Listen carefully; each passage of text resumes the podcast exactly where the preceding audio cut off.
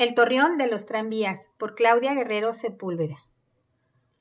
Cuando se dio la autorización en 1888 para el cruce de vías en la hacienda del Torreón, se le concedió al señor José M. Musquiz el permiso de establecer una línea férrea o tranvía entre la estación del Torreón y la villa de Lerdo, y el de construir un puente sobre el río Nazas, en el contrato se estipuló que podría cobrar por la conducción entre los dos puntos seis centavos por persona o por 300 libras de carga. La primera compañía que extendió sus vías a través del río Nazas llevó el nombre de Compañía de Tranvías de Lerdo a Torreón, 1901.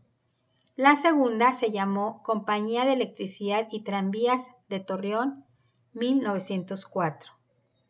Estas dos compañías se fusionaron en 1905 y de acuerdo a las leyes de entonces se le nombró Ferrocarril Eléctrico de Lerdo a Torreón S.A., ya que debido a que transitaba entre dos estados, era un ferrocarril.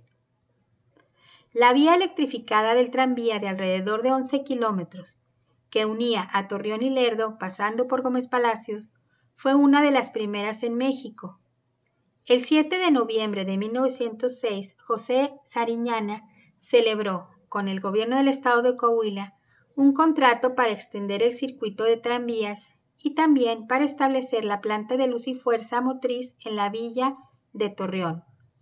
El documento describe el primer circuito en operación que recorrió las avenidas de Hidalgo y Matamoros. Pasaba por las calles de Ramos Arizpe y Treviño, con un ramal que continuaba por la avenida Hidalgo y que terminaba en los terrenos que se encuentran frente a la compañía metalúrgica de Torreón. Hubo intención de crear otras dos rutas interurbanas más de tranvías eléctricos, la de Torreón a San Pedro de alrededor de 42 kilómetros y la propuesta por el doctor J. W. Lim, accionista del Banco de China y México, de alrededor de 10 kilómetros de Torreón a Matamoros, que sería realizada por la firma local de ingeniería Linderberg Ron. Los tranvías eléctricos fueron considerados símbolos de modernidad y de progreso, temidos por atropellar o electrocutar gente y como maleficio diabólico por andar solos.